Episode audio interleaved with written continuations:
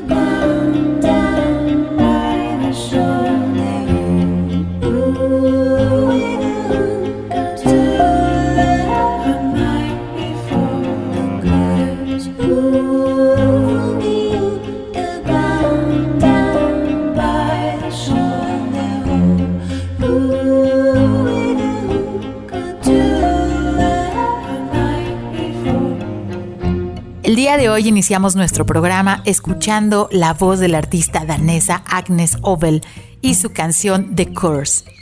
Hoy en nuestro programa vamos a platicar acerca del Día Internacional de las Montañas que se celebra cada 11 de diciembre y nos acompañarán dos invitados que han dedicado gran parte de su vida a recorrerlas y conquistar sus cimas.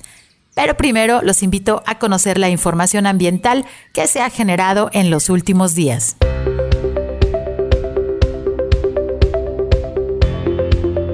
Necesitas realizar algún trámite en la Secretaría de Medio Ambiente y Desarrollo Territorial, el horario de la ventanilla es de 10 de la mañana a las 5 de la tarde y puedes realizar tu cita en el teléfono 33 30 30 82 50. Si necesitas realizar algún trámite en la Procuraduría Estatal de Protección al Ambiente, la PROEPA, puedes realizar tu cita al 33 11 99 75 50 y si necesitas realizar una denuncia ambiental, puedes utilizar el correo denuncias.semadet.jalisco.gov.mx. Como parte del plan Jalisco COVID-19, les recordamos que al día de hoy las áreas naturales protegidas de Jalisco continúan cerradas hasta nuevo aviso con excepción del bosque La Primavera y el Nevado de Colima. El ingreso al bosque La Primavera por la caseta 1 ubicada en Avenida Mariano Otero se puede realizar de 7 a 11 de la mañana. Si tu visita es a través de la caseta 2 por el poblado de la primavera, el horario de ingreso es de 8 de la mañana a 5 de la tarde. En cada acceso solo se permite el 50% de la capacidad de visitantes. Puedes consultar el protocolo del Bosque La Primavera en el enlace gobhal.mx diagonal protocolo BLP. Así como también puedes consultar el protocolo del Parque Nacional Nevado de Colima en el enlace gobhal.mx diagonal protocolo Nevado Colima. Le recordamos que para hacer uso de espacios públicos como los parques urbanos es necesario seguir los protocolos de seguridad debido a la enfermedad de COVID-19. En todo momento debes utilizar tu cubrebocas, evita aglomeraciones y utiliza gel antibacterial. Para más información te sugerimos visitar la página de Facebook de la Agencia Metropolitana de Bosques Urbanos. ¿Sabías que en el área metropolitana de Guadalajara se generan más de 5.000 toneladas de basura al día? ¿Y tú sabes cuánta basura estás generando diariamente en tu casa? En Jalisco todos los residuos deben ser separados en orgánicos, inorgánicos y sanitarios. Recuerda que para mejorar el medio ambiente también puedes ayudar desde casa. Como parte del programa Jalisco Respira, te invitamos a que conozcas la calidad del aire a través del sistema de monitoreo atmosférico. Hace un año se realizó la reforma a la Ley Estatal del Equilibrio Ecológico de Jalisco, en la que se incluye la prohibición de quemas agrícolas dentro del área metropolitana de Guadalajara para evitar los altos índices de contaminación, especialmente durante el invierno cuando los contaminantes se quedan atrapados por las bajas temperaturas y todos estamos expuestos a respirarlos. Si observas una quema dentro de la ciudad, reporta a las áreas de ecología del municipio correspondiente te recomendamos consultar la cuenta de Twitter arroba aire y salud AMG, así como el enlace gobhal.mx diagonal aire y salud, en donde podrás consultar los índices de calidad del aire en tu región, así como las recomendaciones para cuidar tu salud. Hoy sábado 12 de diciembre se cumple un aniversario más de la firma del Acuerdo de París. Este acuerdo se basa en la Convención Marco de las Naciones Unidas sobre el Cambio Climático y promueve que todos los países tengan una causa común para combatir el cambio climático y adaptarse a sus efectos. El objetivo central del Acuerdo de París es reforzar la respuesta mundial ante la amenaza del cambio climático y lograr mantener la temperatura por debajo de los 2 grados centígrados con base en los niveles preindustriales. El Acuerdo de París señala que los países industrializados deben presentar un inventario anual de sus emisiones de gases de efecto invernadero, incluyendo datos desde el año de 1990 a la fecha. Si bien el Acuerdo de París es un acuerdo entre países, en Jalisco desde el año 2015 contamos con una ley para la acción ante el cambio climático y desde el año 2018 Jalisco cuenta con un programa estatal de acción ante el cambio climático que está en proceso de actualización con una visión de desarrollo baja en carbono. A través de las juntas intermunicipales de medio ambiente se implementa la política climática a nivel local. Al día de hoy, el 76% de los municipios ya cuentan con sus planes de acción climática. Para conocer más acerca de lo que realizamos en Jalisco para atender el tema del cambio climático, visita la página de la Secretaría de Medio Ambiente y Desarrollo Territorial.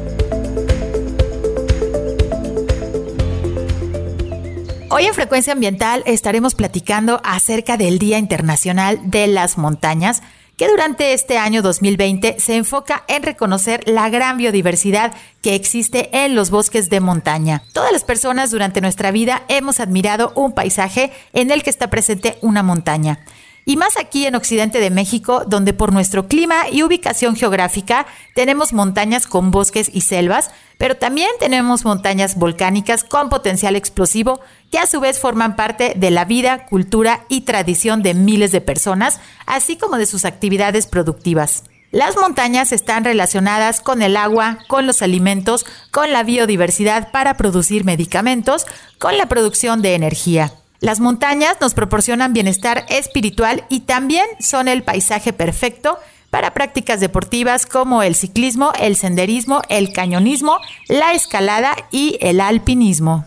Como parte de la Agenda 2030, el Objetivo de Desarrollo Sostenible número 15 nos habla de que debemos trabajar para la gestión de un desarrollo sostenible en los bosques.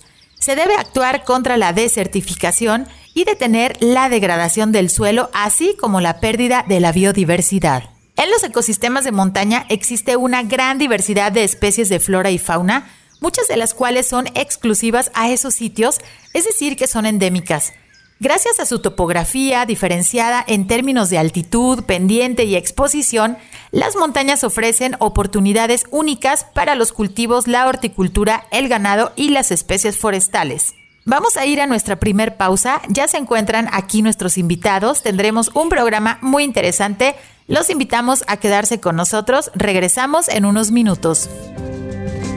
Frecuencia ambiental. Vuelve en unos momentos. Quédate con nosotros. Estás sintonizando Frecuencia ambiental. Continuamos.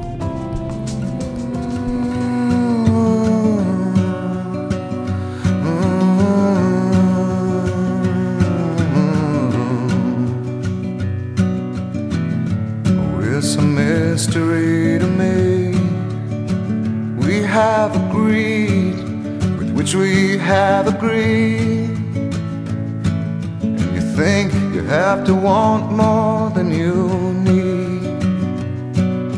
Until you have it all, you won't be free. Society, you're a crazy breed. I hope you're not lonely without me.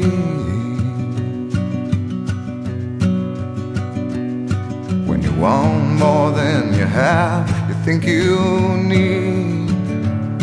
And when you think more than you want, your thoughts begin to bleed. I think I need to find a bigger place. Cause when you have more than you think, you need more space. Society, you're crazy breed.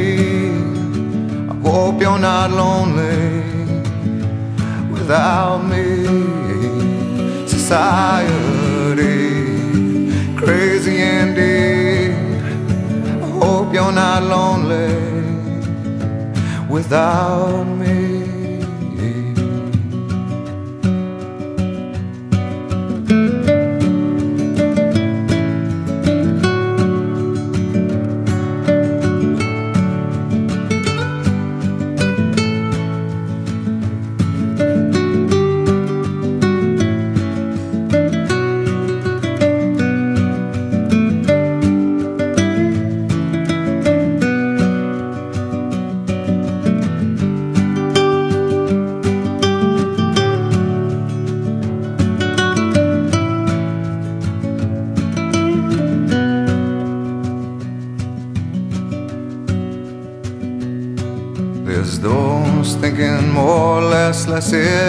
More.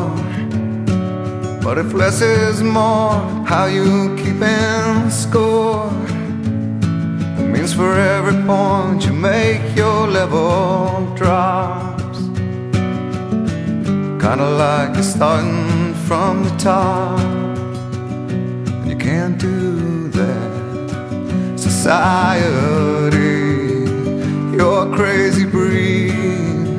I hope you're not lonely without me. Society, crazy indeed.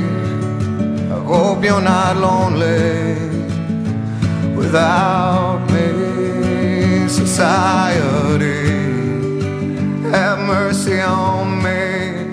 I hope you're not Estamos de regreso después de escuchar la siempre disfrutable voz de Eddie Vedder y su canción Society, que forma parte de la banda sonora de la película Into the Wild, Dentro de lo Salvaje, Hoy en Frecuencia Ambiental vamos a hablar acerca del Día Internacional de las Montañas, que se celebra cada 11 de diciembre.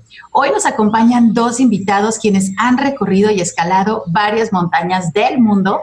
Ellos son alpinistas y nos platicarán acerca de sus experiencias. Primero quiero presentarles a Alejandro Minacata, quien es ingeniero químico y maestro en administración con especialidad en finanzas por el ITESO.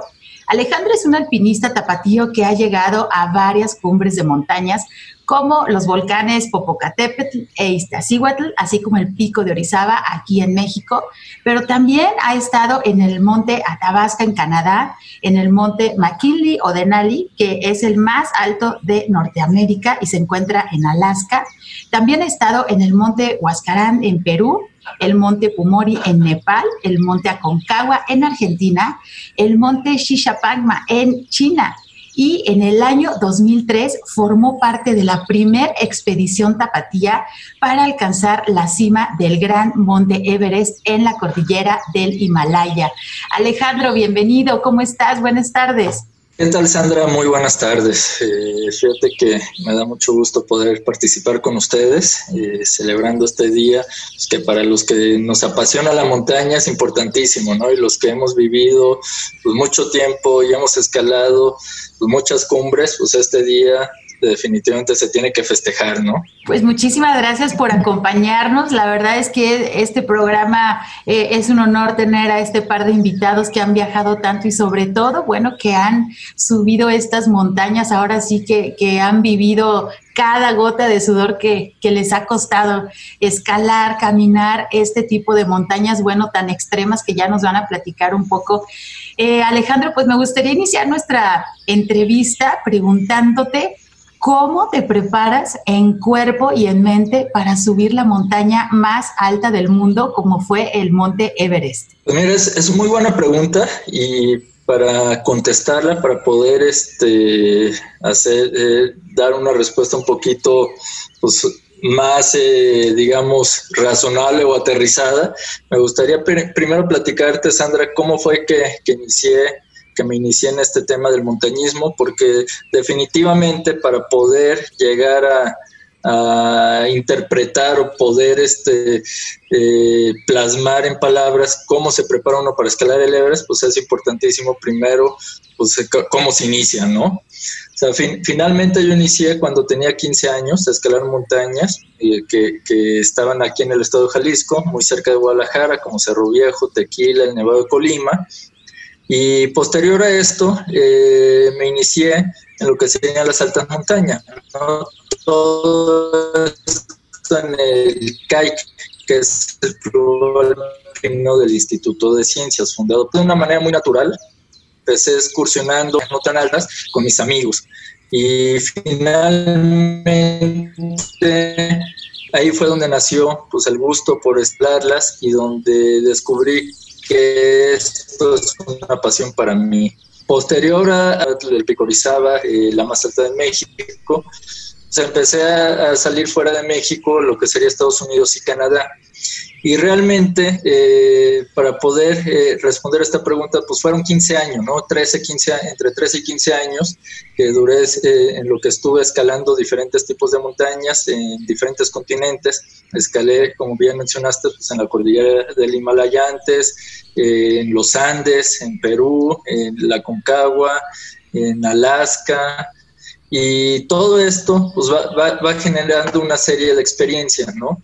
Yo cuando tenía 15 años, pues definitivamente pensar en el Everest pues, era como pensar en ir a Marte. Era algo que, que sonaba totalmente irreal, que no tenía eh, pues, sentido en ese entonces, porque estaba tan lejano, ¿no? Era digo, por la edad, por el costo, por el, el tamaño de las montañas, las dimensiones de, estas montañas en, la cordillera del Himalaya, pues era algo que era como un sueño, o sea, era algo que, era inimaginable.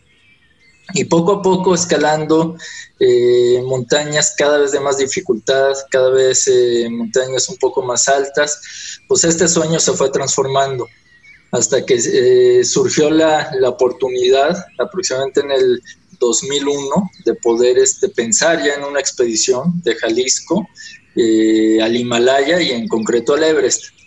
Ahora, ¿cómo se prepara uno? O sea, finalmente, todos estos años, lo que van sembrando, lo que empiezan a generar en uno, pues son tres áreas de oportunidad, ¿no? O tres, tres elementos muy importantes. El primero sería obviamente la preparación física, que dentro de la preparación física pues está la preparación del cuerpo de uno para estar a grandes alturas y sobre todo eh, a permanecer en lugares donde el oxígeno es muy limitado.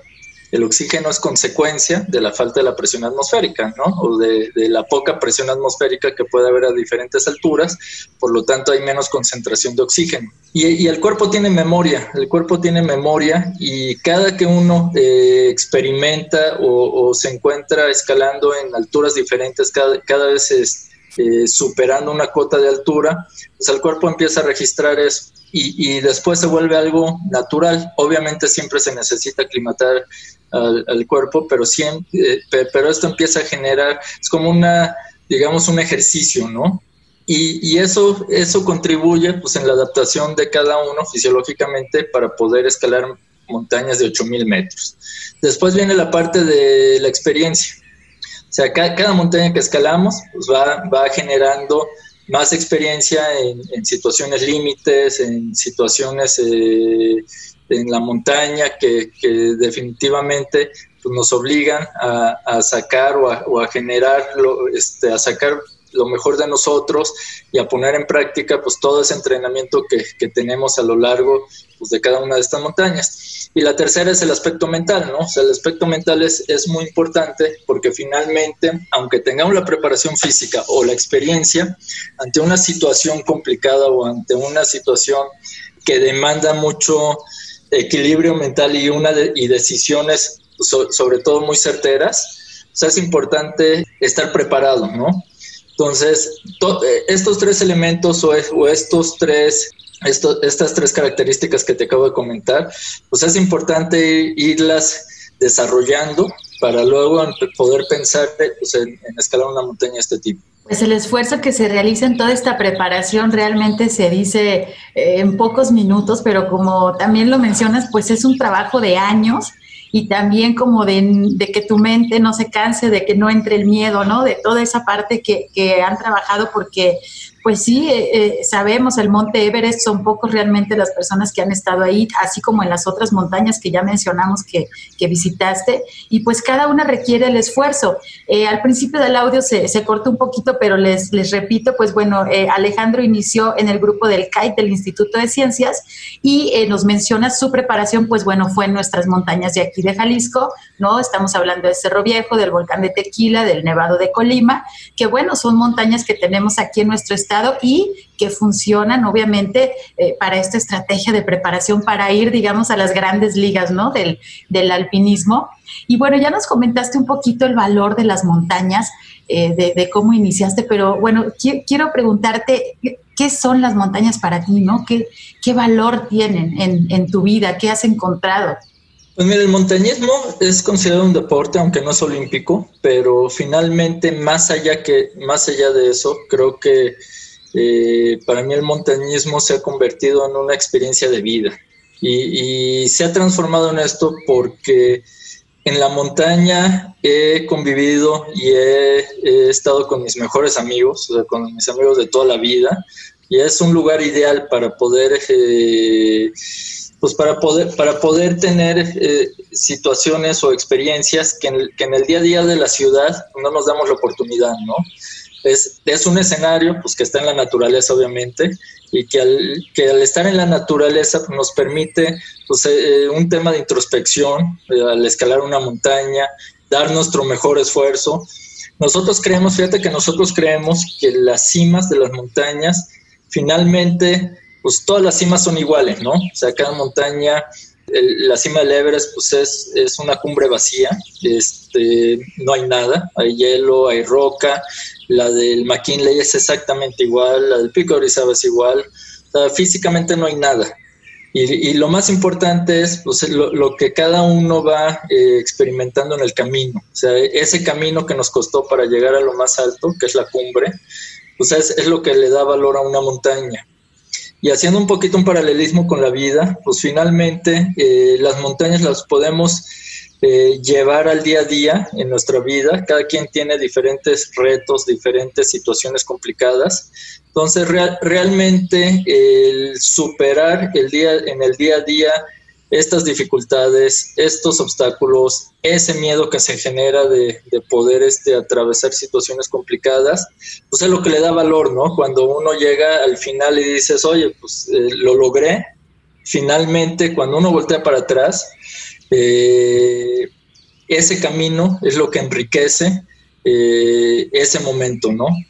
Y entonces ahí es donde el significado de, las montañas pues toma, pues se, materializa, porque uno al escalar una montaña, pues finalmente el, final de, llegar a la cumbre pues es la suma de estas experiencias. Y, cuando uno llega a la cumbre de una montaña, la realidad es que uno ya está pensando en escalar la que sigue, ¿no? Este, tanto por un reto personal como por, este, por ese camino que, hay que recorrer. Ay, pues a mí me emociona muchísimo escuchar tus palabras porque eso, eso habla de una persona apasionada que aparte tienes todo este aprendizaje durante estos caminos que realmente, bueno, cuando escalas, eh, digamos, este tipo de montañas, por supuesto que tu vida está en peligro, aunque bueno, si bien pensamos podemos resbalarnos en nuestra casa y estamos en peligro también, pero eh, el planear toda esta estrategia eh, observando a la montaña en sí, pues es muy interesante el aprendizaje y el significado, ¿no? Que a final de cuentas tiene, digamos, esta masa de roca y hielo que, que bueno, pues ustedes desmenuzan y, y van paso a paso eh, caminando estos paisajes también tan interesantes y, con un reto, ¿no? Increíble que, significa pues llegar a la cumbre de, varias montañas. Alejandro, ¿qué consejos nos puedes dar para ser visitantes responsables de las montañas? Fíjate que lo primero, yo creo que digo, es un, es un tema muy importante y creo que lo primero es respetar el entorno, ¿no? O sea, creo que algo que nos hace falta eh, como sociedad y como seres humanos, es el respeto. Y hablo del respeto en todos los sentidos, en lo general. Entonces, eh, en lo particular, yendo a una montaña o, visitando inclusive la naturaleza, un bosque, eh, cualquier ecosistema, lo primero es pensar que nosotros somos los que vamos a, invadir ese espacio, por, ponerle un, este, un, título, pero hay que respetar, hay que respetar y eso implica no alterar el entorno, implica eh, no llevar ruido, no molestar a los animales que, que, este, que es su ecosistema y lo más importante, todo lo que llevemos regresarlo, ¿sí? no, no dejar absolutamente nada más que nuestras huellas, ¿no? prácticamente.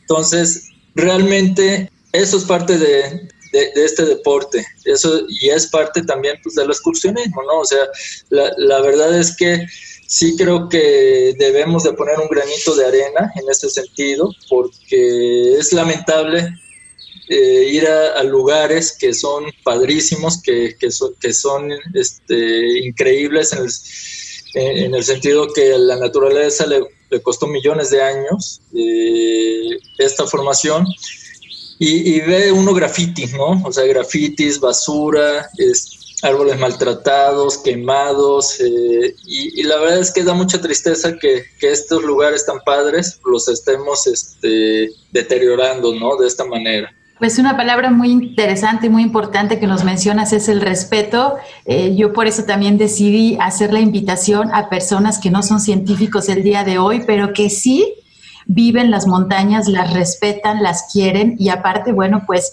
difunden este mensaje porque seguramente les han tocado a ustedes unas experiencias únicas que son irrepetibles y que bueno, lo único que podemos hacer es escucharlos a ustedes y si tenemos la oportunidad de ir a algunas montañas, que bueno, hay que prepararse mucho para, para ir a estas grandes montañas como el Everest, pero simplemente con que salgamos a la naturaleza, pues tenemos que respetar, tenemos que dejar solamente nuestras huellas por ahí y eh, pues bueno, en estos lugares que conociste que también eh, están, bueno, eh, tapados con nieve, ¿no? Los glaciares que en algún momento se dice son perpetuos, pero con la cuestión del cambio climático, pues también sabemos que estos paisajes que tú conociste en algún momento se están modificando. Eh, ¿Qué sentimiento te da? del cambio de, las montañas, de estos paisajes debido al cambio climático? Fíjate que el, cambio climático es muy sensible, digo, la verdad es que no domino el tema, pero sí es muy sensible eh, los glaciares de las montañas ante el incremento que se ha dado ¿no? en las temperaturas en, en todo el mundo. Y, la realidad es que eh, cada vez las montañas están más expuestas a que estos glaciares, que se denominan eternos porque todo el año eh, permanecen este, en, la montaña, pues, se vayan deteriorando, se vayan recortando. Y te voy a poner un ejemplo, el glaciar del Pico Orizaba, pues prácticamente ya es la mitad o menos de la mitad de lo que era hace 15, 20 años. ¿no? los glaciares del Iztaccíhuatl eh, prácticamente desaparecieron ya. Entonces, eh, pues la, verdad es que es, este, lamentable que, esté sucediendo esto porque finalmente pues, se, está se está transformando el, ecosistema. Las, montañas no son ajenos a esto, ¿no? No, están ajenas a, este, a esta transformación y obviamente la fauna que, vive y que, este, que se encuentra en, en este tipo de ecosistemas, pues también lo resiente y están en peligro de extinción algunas especies, ¿no? Lamentablemente por esta situación. Alejandro, pues estamos llegando ahorita al final de este bloque. Quisiera, antes de despedirnos, si nos puedes compartir tus redes sociales para que las personas conozcan más acerca, bueno, de tu trayectoria y de tus aventuras en las montañas.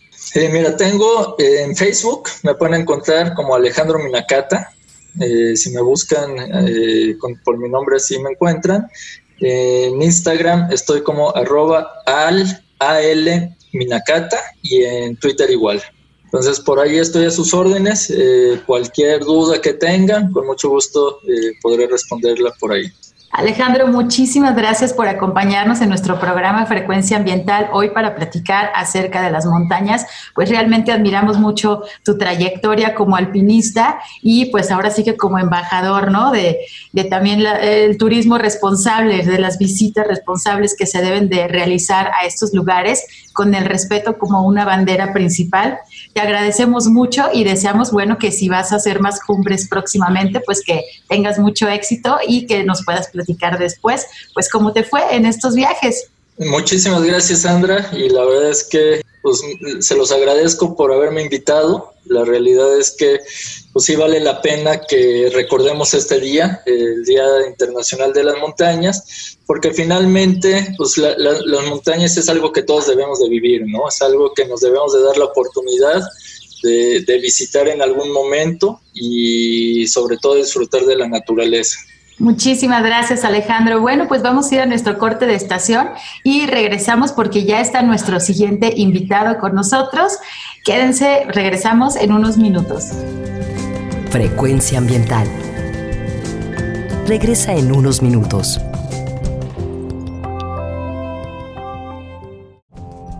Estamos en la misma frecuencia. Frecuencia ambiental. Seguimos throw my hands up in the air. I know I can count on you. Sometimes I feel like saying, Lord, I just don't care. But you've got the love I need to see me through. Sometimes it seems the going is just too rough.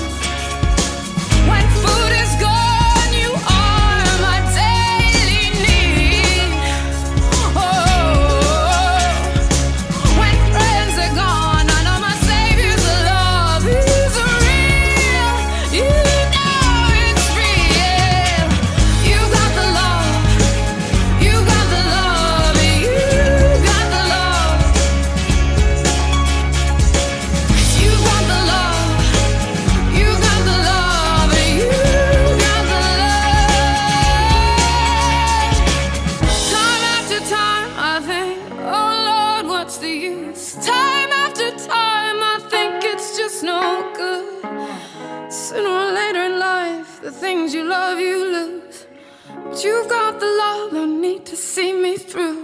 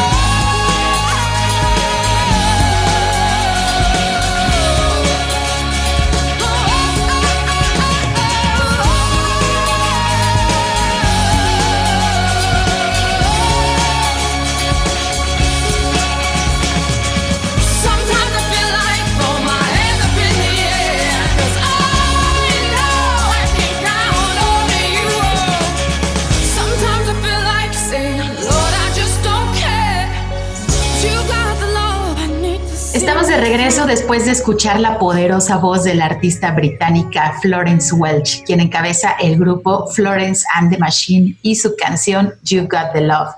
Muchas gracias por continuar con nosotros hoy que estamos platicando acerca del Día Internacional de las Montañas. Quiero presentarles a nuestro siguiente invitado. Me da muchísimo gusto recibir al maestro Juan Carlos Gavilanes Ruiz quien es profesor e investigador de tiempo completo en la Facultad de Ciencias de la Universidad de Colima. Ha participado en excursiones académicas y cursos de vulcanología y gestión de riesgo en México, Italia, Estados Unidos, Canadá, Indonesia, Hawái, El Salvador, Ecuador, Japón y Filipinas.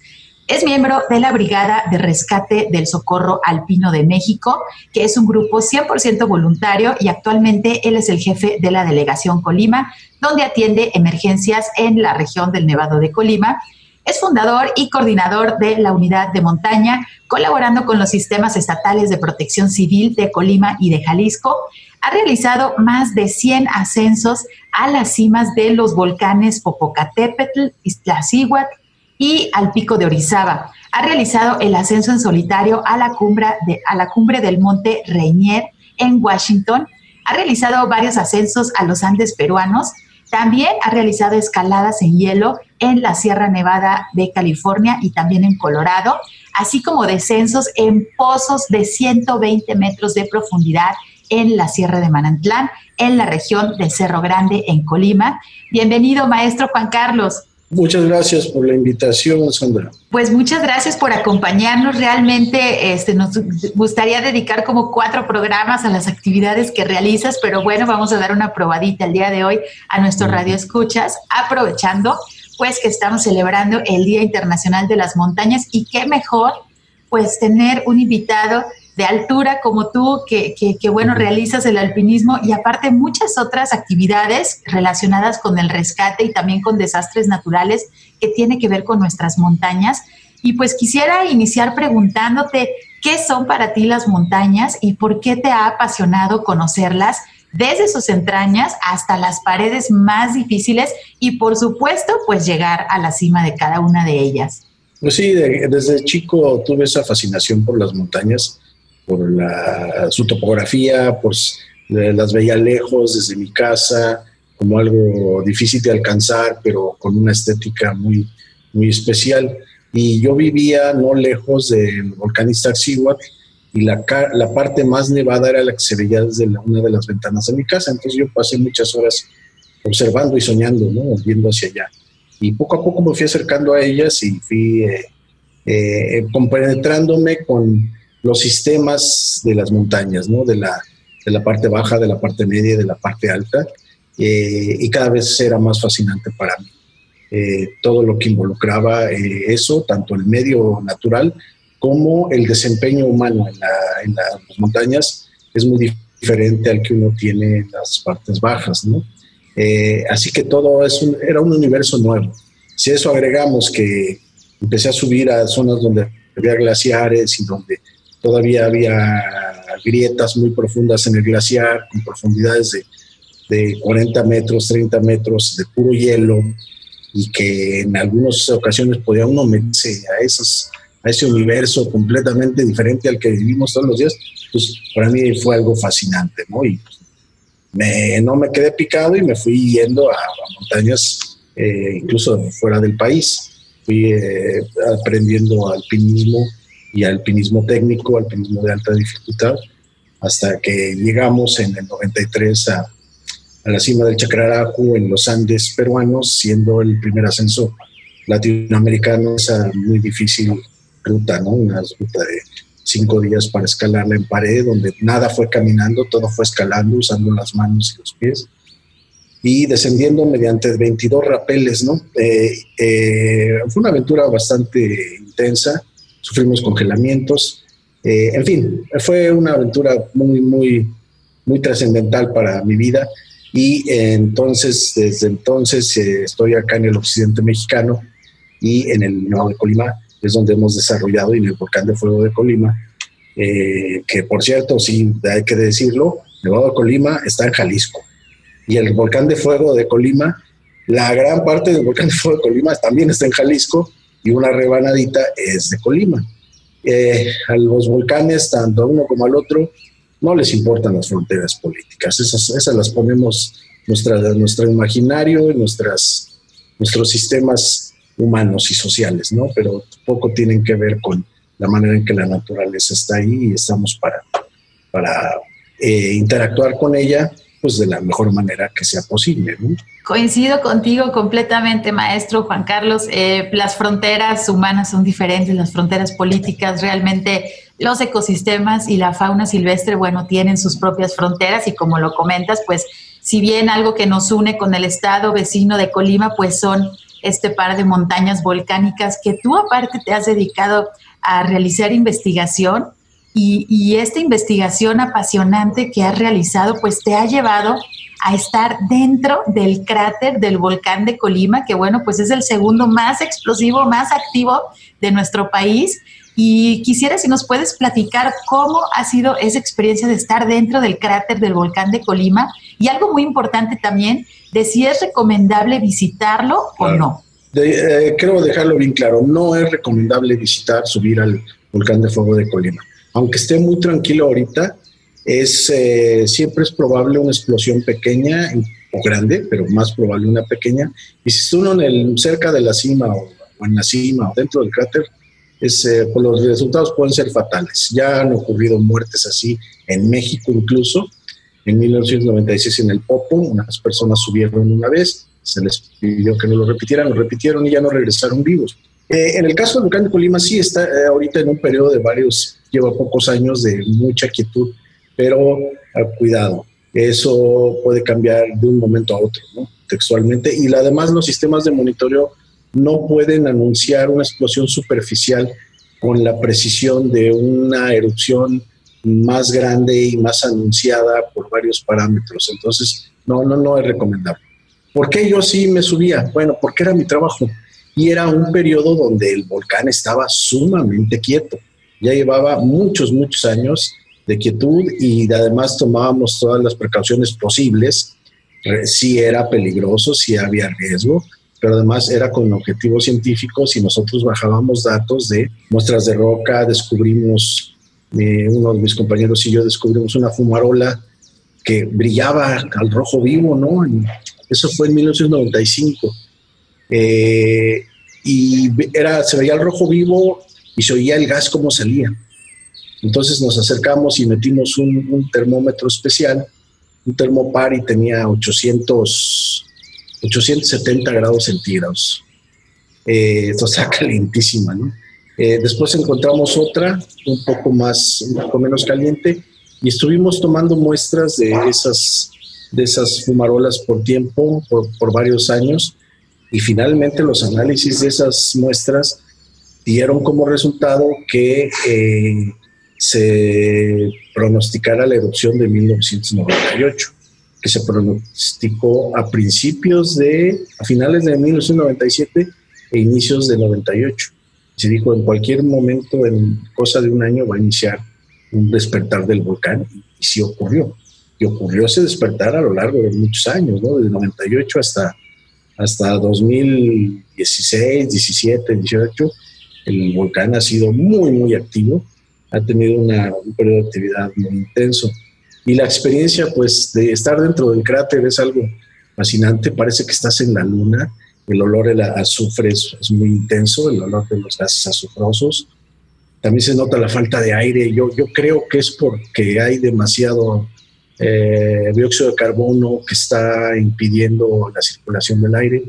Eh, teníamos que utilizar máscaras eh, militares porque las máscaras industriales para gases ácidos ah, nos hacían toser y las militares esas sí nos filtraban bien los gases. A veces nos podíamos quitar las, las máscaras eh, cuando hacía viento, pero pues no eran niveles de gas tan grandes que salían también. Y bueno, ha sido, subimos muchas veces, ¿no? Yo hice una vez una contabilidad, yo creo que estuve en la cima del volcán de fuego por lo menos unas 33 veces, algo así. Eh, y en muchas de, esas ascensiones tomamos mediciones. En, eh, una vez encontramos fracturado, en mayo de 1998, no, no se me olvida, subimos dos compañeros y yo, y encontramos todo con fracturas. Y como ya había enjambres sísmicos registrados desde antes, y ya se había hecho el pronóstico meses antes de que en cualquier momento la iniciaría una erupción, no nos quedaba la menor duda de que ya venía el émbolo de magma subiendo, ¿no? Y estaba fracturando el domo. Entonces la parte de arriba estaba toda partida, pero no se veía desde la avioneta. Entonces, este, estar ahí en, el lugar sí nos ayudó mucho. Dimos esos datos y eso ayudó mucho al, pronóstico de la erupción. Fue, eso es otro mundo, es, es peligroso. Nos tocó estar en tormentas, en una tormenta eléctrica en la cima del volcán de Fuecolima, en la borde del cráter. Tuvimos que refugiarnos en una parte un poquito sumida. Eh, caían rayos, en nuestra, se nos erizaba el cabello por la electricidad estática. Eh, incluso vimos un poco de fuego de San Telmo, que es un fenómeno eh, eléctrico muy bonito. De, se ven centellas que pasan por la adentro de la nube y están salen del, de la roca y se meten en otra eh, cosa muy muy muy bonita. Los marineros en tormentas eléctricas las veían y se le llama así. En fin, es, es, un mundo muy bonito, muy, muy también peligroso y, es necesario conocerlo bien y mejor si no tiene uno nada que hacer ahí, por no meterse. Eh, y ya hablar, hablar del Nevado de Colima ya sería, porque ese sí es un acceso turístico, ahí podríamos decir otras cosas un poco diferentes. Sí, pues lo que nos platica es súper interesante y bueno, este mundo volcánico de, de nuestro volcán este, de fuego que tenemos aquí en Occidente. Y como mencionas, pues bueno, ustedes estaban realizando investigación científica. No es recomendable, por favor, tengan mucho cuidado cuando anden por estos lugares y está, pues bueno, eh, restringido el paso a estos lugares justamente por la peligrosidad y bueno, pues estamos a pocos minutos de terminar eh, nuestro programa, pero quiero eh, hacerte la última pregunta. ¿Qué debemos hacer para evitar perdernos o accidentarnos en la montaña? En el caso del Nevado de Colima, que está por recibir más visitantes que muchos eh, senderistas, montañistas, alpinistas les gusta subir, pues ahora durante la época de invierno. ¿Qué situaciones han necesitado de tu intervención como parte de la Brigada de Socorro Alpino? Sí, bueno, soy el jefe del la Delegación Colima de la Brigada de Rescate del Socorro Alpino de México, que existe desde 1946, haciendo búsquedas y rescates en, montañas altas del país. Y eh, estamos actuando en el volcán de fuego de el Nevado Colima, el Parque Nacional, en apoyo al Parque Nacional, al patronato, con la ayuda de ellos y con la, bajo la coordinación de Protección Civil Jalisco. Protección Civil Jalisco es quien ha resuelto la gran mayoría de las emergencias que se han presentado en el, en el Nevado de Colima.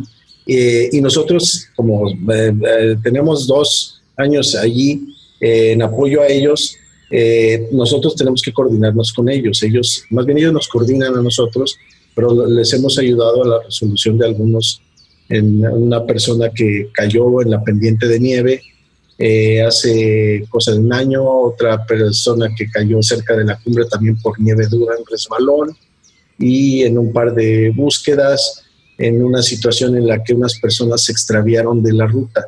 El principal problema sigue siendo la, que la gente se pierde y es porque eh, tiene mucho que ver que muchos salen muy tarde. Ves que van subiendo a la una de la tarde y apenas van a la mitad y con mucha calma y hay gente que no entiende, ¿no? Y les hemos dicho, por favor, si, si no tienen lámpara, ni, aunque tengan lámpara, si no conocen la ruta, mejor regresen y no continúen.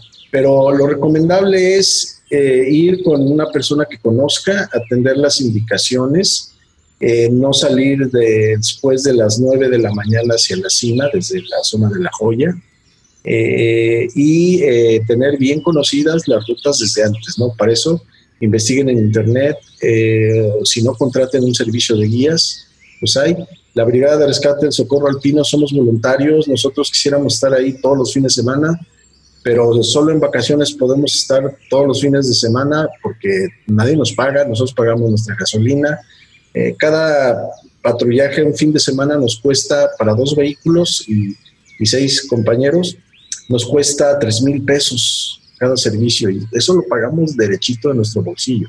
Pues por eso nosotros quisiéramos apoyar más a Protección Civil Jalisco. Entonces, sí les hacemos esa sugerencia, vayan con el equipo adecuado, eh, no vayan en tenis en temporada de nieve ni en temporada de lluvia, lleven zapatos de piel cerrada. Si hay nieve y no lo van a, no tienen el equipo, mejor no, no traten de subir a la cima para con ningún motivo un resbalón puede, ser mortal, ¿no? Ya se, han, ha hecho un eh, rescate con helicóptero en el que nosotros participamos, el helicóptero del, del Fénix de la Protección Civil Jalisco. Entonces, por favor, acaten las, las sugerencias de Protección Civil, del Parque Nacional y de la Brigada de Rescate del Socorro Alpino. En el sitio del Facebook de nosotros se llama Brigada de Rescate del Socorro Alpino de México, Delegación Colima. Ahí pueden eh, encontrar más información y ponerse en contacto con nosotros y con todo gusto les damos información. Pueden poner en buscar Socorro Alpino eh, Colima y ya nos, nos va a llevar a nuestro lugar de Facebook. Maestro Juan Carlos, pues bueno, el tiempo vuela, te dije que estos minutitos iban a ir rapidísimo. Eh, esperemos poderte tener otra vez en nuestro programa porque es muy interesante lo que nos platicas. Eh, pues les pedimos a nuestros radioescuchas, paso número uno es cuando vayan a visitar las montañas, respeto y conocimiento y asesoría es lo que tienen que eh, pues bueno, eh, anteponer ante todas sus actividades para pues estar seguros, no necesitar de algún tipo de rescate que ustedes, bueno, eh, de una manera impresionante también realizan en coordinación con las instituciones de protección civil, como lo mencionas. Y bueno, pues toda esta experiencia de, de tu investigación también en el volcán de Colima, pues realmente es apasionante, nos da tema para, para siguientes programas, esperemos contar con tu participación en, un futuro cercano. Y pues bueno, enviamos saludos hasta el vecino estado de Colima, a todos nuestros amigos fotógrafos también que les encanta y que están esperando el despertar del volcán. Todo mundo por ahí estamos esperando algo de actividad, pero bueno, pues hay que darle su tiempo. El tiempo de las montañas es diferente al tiempo de los humanos y somos muy pequeñitos nosotros en comparación con, pues bueno, esas grandes masas de tierra que tanto nos gusta visitar y que tanto debemos de respetar también, conservar los ecosistemas que están ahí eh, pues relacionados y la fauna silvestre también. Pues estamos llegando a la parte final de nuestro programa. Les recordamos que por favor usen su cubrebocas cuando deban salir a la calle, mantengan su distancia, por favor ayuden a reducir las consecuencias de esta pandemia de coronavirus que aún no ha terminado. Hoy definitivamente tuvimos un programa de altura en homenaje a nuestras montañas. Agradezco a los alpinistas Alejandro Minacata y también al maestro Juan Carlos Gavilanes Ruiz por haber compartido sus experiencias el día de hoy con nosotros. Agradezco también a Marco Barajas por su ayuda en los controles desde la cabina de Jalisco Radio. Pues yo soy Sandra Gallo y les agradezco mucho su escucha. Que pasen muy buen fin de semana. Los esperamos el próximo sábado a las 3 de la tarde. Chao. Por hoy ha sido todo en Frecuencia Ambiental. Te esperamos el próximo sábado a las 3 de la tarde para seguir explorando los temas relevantes del medio ambiente de nuestro estado y más allá. Frecuencia Ambiental, una coproducción de la Secretaría de Medio Ambiente y Desarrollo Territorial y JB Jalisco Radio. Hasta entonces.